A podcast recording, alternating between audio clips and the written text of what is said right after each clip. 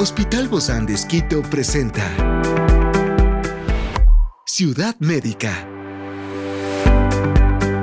Un podcast de salud pensado en ti y toda tu familia.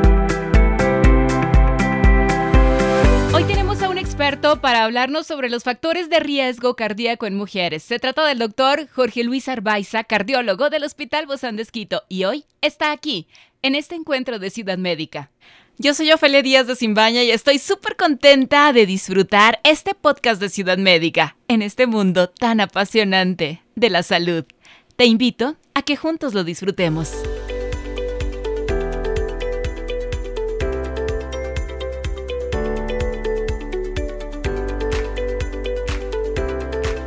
Aunque a menudo se ha asociado la enfermedad cardíaca con el género masculino, la realidad es que las mujeres enfrentan riesgos cardíacos únicos y en ocasiones pasados por alto. Por eso, hoy quédate con nosotros para descubrir qué debemos observar en cuanto a los factores de riesgo cardíaco en mujeres. Bueno, siempre cuando hablamos del Día Mundial del Corazón hay muchas celebraciones y muchos eventos, pero hoy queremos enfatizarnos en los factores de riesgo cardíaco y desafiaremos también todos los estereotipos como las decisiones cotidianas en el cuidado de la salud, sobre todo en nosotras las mujeres. Así que hoy tenemos la grata presencia del doctor Jorge Luis Arbaiza, él es cardiólogo del Hospital Bozán de Esquito. Qué grato, doctor, recibirlo en estas fechas tan importantes. Felia, un placer nuevamente estar por aquí. Bueno, el ser mujer, sí hay factores para interactuar y para conocer como edad, historial familiar y muchas cosas más de las que ustedes podrá compartirnos para tener en cuenta como mujeres. Sí, efectivamente desde hace algunos años las organizaciones internacionales del corazón, el American Heart Association, la Federación Mundial del Corazón, han tratado de incentivar un poco, hablar un poco del género y el corazón porque efectivamente existen factores de riesgo que quizás pesan un poquito más en la mujer que en el hombre. Existen determinados factores con los cuales quizás fuimos formados hace algunos años como que todo era igual y sin embargo en la actualidad hay, muchos temas que, son interesantes de, de, definir que en la mujer pueden ser sobre todo síntomas diferentes y muchas veces pues llama la atención esto, ¿no? Eh, de hecho hay un, hay un día que, se ha establecido como el día de rojo, la mujer, el, que las mujeres se visten de rojo, es un poco para recordar de que, de que los factores de riesgo en la mujer también existen, porque mucho se habla del infarto en el hombre, y mucho se hablaba, sobre todo, eh, se, nos, se nos explicaba cuando éramos estudiantes, de que la mujer estaba protegida por las hormonas femeninas y que esto hacía que en las mujeres existiera mucho menos infarto. Y eso es cierto hasta un cierto momento. Eh, a partir de que la mujer deja de tener la protección hormonal, pues simplemente el riesgo cardíaco se equipara. Mm. Pero fundamentalmente en la enfermedad que más abunda y que más mata, vamos a decir así, que es el infarto del miocardio, la cardiopatía isquémica, Siempre en la mujer tenemos que considerar los síntomas un poco diferentes. En el hombre, fundamentalmente, hablamos mucho de la angina de pecho, que es el dolor característico, típico, opresivo que tiene la persona cuando hace algún esfuerzo físico y que generalmente es el que nos llama la atención, por el cual acude el paciente y muchas veces se puede prevenir un infarto haciendo pruebas para definir que ese dolor sea cardíaco o no. En cambio, en la mujer es distinto. Sobre todo hay lo que le decimos equivalentes anginosos. Viene siendo sobre todo falta de aire al hacer esfuerzo físico, dificultad para respirar, que noten que quizás su capacidad física ha mermado un poco. Fundamentalmente. Pero eso también pasa con los años, ¿no, Doc? Viene la menopausia, o sea, son muchos factores. Y justamente por eso la confusión. Claro. Porque muchas veces la mujer empieza a sentir esto y dice, no, es la edad. Ya no tengo el mismo físico de antes, me estoy cansando mucho, quizás aumenté un poco de peso y eso ha determinado eso. Y, hay veces que es eso, pero o sea, eso es un síntoma que tiene que llamar a la alerta. Es decir, mejor ir, acudir. Con Exactamente, es mejor y muchas veces, quizás muchas veces en la consulta eh, el médico también tiene que aprender a oír esos síntomas, no despreciarlos un poco y decir, no, señora, es que usted subió de peso, por eso le está pasando eso. Puede ser que sea eso, pero existen las pruebas para uno poder llegar a definir. Oiga, doc, pero me dejó ahí con la, con la duda, ¿cuál es esta etapa roja, decía usted? En la mujer no tiene como que esta protección. Claro, o sea, básicamente es el, la etapa en la cual empieza la disminución de los niveles hormonales femeninos. Ah. Las hormonas femeninas se sabe que son cardioprotectoras y por eso cuando analizamos los índices de infarto en la mujer por debajo de los 45 50 años es mucho menor comparativamente con los hombres. En la actualidad vemos mucho mucho hombre joven, 35, 40, 45 con infarto del miocardio, es mucho menos frecuente encontrar mujeres de esa edad con infarto. es decir, que en cierta medida la menstruación, podríamos decirlo así, o hasta antes de la menopausia nos protege. Exactamente, y eso, y eso es conocido de mucho tiempo. O sea,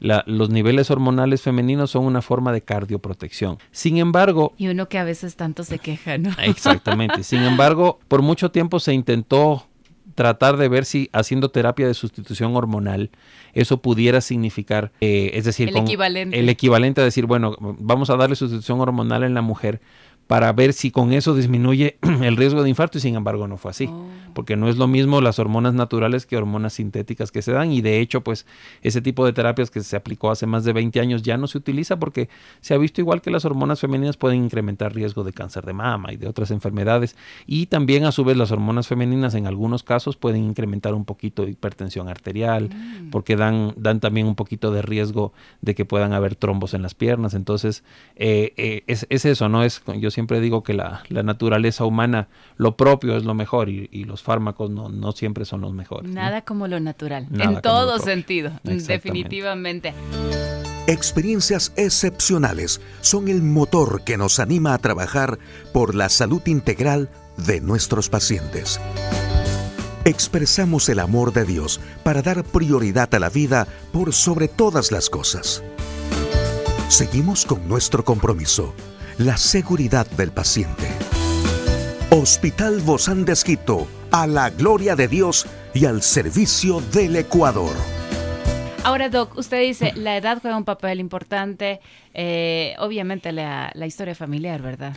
La historia familiar y en otras enfermedades también, o sea, quizás muchas veces nos enfocamos solo en la cardiopatía isquémica, en la enfermedad del corazón que lleva infarto, pero también, por ejemplo, en la hipertensión arterial existe una cierta tendencia mayor en el sexo femenino que el masculino de tener hipertensión arterial eh, y también ahí la edad determina, determina mucho. Eh, en algunos trastornos del ritmo cardíaco, como es la fibrilación auricular, también se ve una cierta tendencia un poco mayor a veces en mujeres que en hombres. Es decir, sí, sí, sí es importante. Yo me acuerdo cuando recién se empezaba a hablar de este enfoque de género en cardiología, algunos colegas se quejaban y decían, ¿qué es esto? La guerra de los sexos. No, no, no es así, sino es que uno tiene un poco que, que saber un poquito enfocarse mejor cuando estamos hablando de una paciente del sexo femenino, sobre todo a partir de edades de 50, 55 años, donde uno tiene que diferenciar y sobre todo saber oír. Ahora, Doc, estos regularmente estos síntomas de los que usted habla, pues nosotros las mujeres vamos más al ginecólogo o al médico familiar y entonces nunca pensamos que podría ser alguna complicación del corazón. Exactamente. Nuestros médicos son los que nos refieren con ustedes, los especialistas. Así es, y nosotros, pero nosotros siempre hay una frase que se utiliza desde hace algún tiempo que, decimos escucha tu corazón, mm. porque a veces uno lo obvia, muchas veces el paciente dice es que no siento el corazón y yo les digo, feliz usted que no lo siente porque no lo debe de sentir. Ah, no se debe sentir. Si usted empieza a sentir su corazón, generalmente algo puede estar pasando. Si yo me toco, entonces no, no no, no, yo me refiero a percibir los ah, latidos cardíacos. cuando uno va caminando. Exactamente, o, sea, si uno está tranquilo en actividades normales, no debe percibir el corazón. Ciudad médica. Pero cuando uno empieza a sentir latidos fuera del ciclo, o sea, diferentes circunstancias que te hacen percibir como tal el latido del corazón en situaciones que no se debe percibir. Por ejemplo, si yo salgo corriendo a la esquina y lo siento el corazón, es normal porque va a aumentar la frecuencia cardíaca por un ejercicio. Claro, está, corriendo. Exactamente, pero no sería normal estar tranquilo conversando y de repente empezar a sentir el corazón. Entonces eso, eh, eh, eso es importante explicarle al paciente que debe aprender a eso. Y en las mujeres por la anatomía lo podemos llegar a sentir. Bueno, a, veces depende un poco también de la contextura física, ¿no? Por ejemplo, en personas, no solamente mujeres, mujeres y hombres que son muy delgados, a lo mejor podría ser que la percepción del latido cardíaco, sobre todo cuando se recuestan hacia el lado izquierdo, etcétera, sea hasta cierto punto algo normal. ¿No? Igual que en, que en los niños pequeños, a veces uno, uno le toca el pechito al niño que está muy delgadito y, siente el latido cardíaco y a veces se asusta. Y a veces las mamitas vienen trayendo a los niños con ese susto. Es que le decían, entonces uno le toca, pero eso es normal. La frecuencia cardíaca en el niño es, es mayor. Es más, es más eh, rápida. Exactamente, y esas son cosas normales. Pero esta situación del, del enfoque de género en realidad es, es, es, algo interesante, sobre, sobre todo que los médicos un poco aprendamos a esta situación de, de, saber en qué momento oír más o escuchar más los síntomas. Ahora, Doc, supongamos que llega esta paciente eh, y con, con estos síntomas de que se cansa un poco más, ¿cuáles serían los dos exámenes que se tienen que hacer? Porque uno se asusta, ¿no? Cuando ya te dicen, ah, si hay algún problema con el corazón, bueno, uno piensa lo peor. Bueno, aquí hay muchas cosas y eso también es bien interesante porque, bueno, lo primero que hacemos en cardiología es hacer un electrocardiograma. Eso es como de rutina. Es de rutina, muchas veces, más aún si el paciente viene con síntomas que te dice que se está fatigando o que le duele el pecho, que tiene palpitaciones.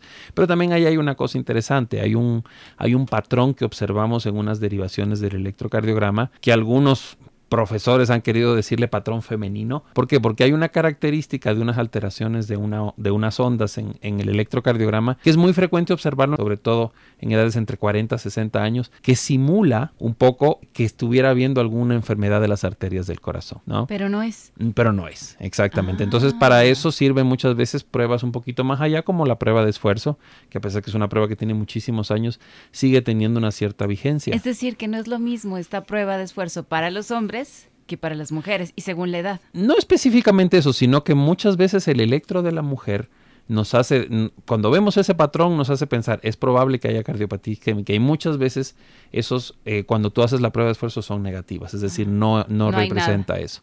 Y hasta cierto punto, una anécdota graciosa, muchos colegas a veces dicen, cuando ven ese patrón y después hacen la prueba de esfuerzo y ven que es normal, dicen, mm, la mujer nos engaña hasta en el electrocardiograma. Ese es chiste para ustedes los cardiólogos. es una cierta broma, sí. Pero efectivamente, o sea, muchas veces, o sea, tenemos que empezar por lo básico. Bueno, y en la actualidad, además de la prueba de esfuerzo, existen muchas pruebas más complejas, angiotomografías coronarias, ecocardiogramas de estrés, o sea, pruebas que son un poquito más allá. Y por último, llegar a la, prueba mayor, digamos, que es ya realizar una, un angiograma, ¿no? Es decir, hacer una coronariografía para ver si está pasando algo en las arterias. Algo que siempre hablamos nosotros aquí en Ciudad Médica, Doc, y usted ya, ya lo sabe, esto es sobre la prevención. Yo sé que la mayoría de enfermedades se pueden prevenir, muchísimas de ellas, pero estamos hablando ya de una edad cronológica donde todo nuestro cuerpo físico, emocional, mental va deteriorándose. ¿Se, pueden ¿Se puede prevenir llegar acuérdese a eso? que cuando, cuando hablamos de factores de riesgo hablamos de modificables y no modificables. Simplemente la edad es un factor no modificable. Nadie puede hacer algo por cambiarlo.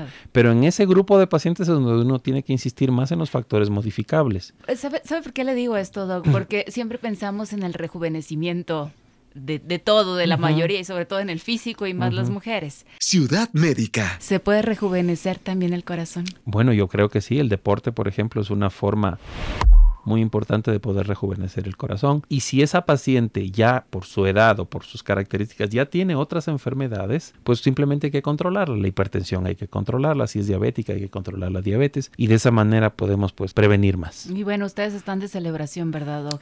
Sí, efectivamente, estamos muy cerca del Día Mundial del Corazón. El Ecuador ha sido este año escogido como la sede del Día Mundial del Corazón. A través de la Sociedad Ecuatoriana de Cardiología se ha, se ha conseguido este logro y bueno, vamos a tener eh, la visita de los directivos de la World Heart Federation, que es la que se encarga de promover el Día Mundial del Corazón todos los años. Va a haber una serie de actividades. Domingo 1 de octubre vamos a tener la, la séptima edición de la Carrera del Corazón. Una carrera muy exitosa que se ha hecho. Ya esta es la séptima ocasión que se hace. Tiene una versión de 5K y de 10K y invitamos pues a que se puedan inscribir en esta carrera y apoyar de esta manera al, al Día Mundial del Corazón. Muchísimas gracias, mi querido doctor Jorge Luis Arbaiz médico cardiólogo del Hospital Bozán de Esquito. Nos vemos muy pronto, Doc. Gracias. En la próxima carrera. Hasta ahí nos vemos.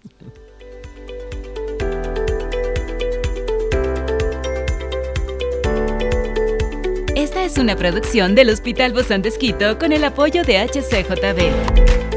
Encuentra este podcast de salud en las redes sociales como Spotify, SoundCloud y todas las plataformas digitales. Gracias por acompañarnos en este capítulo de Ciudad Médica, un espacio para tu salud. Hasta la próxima.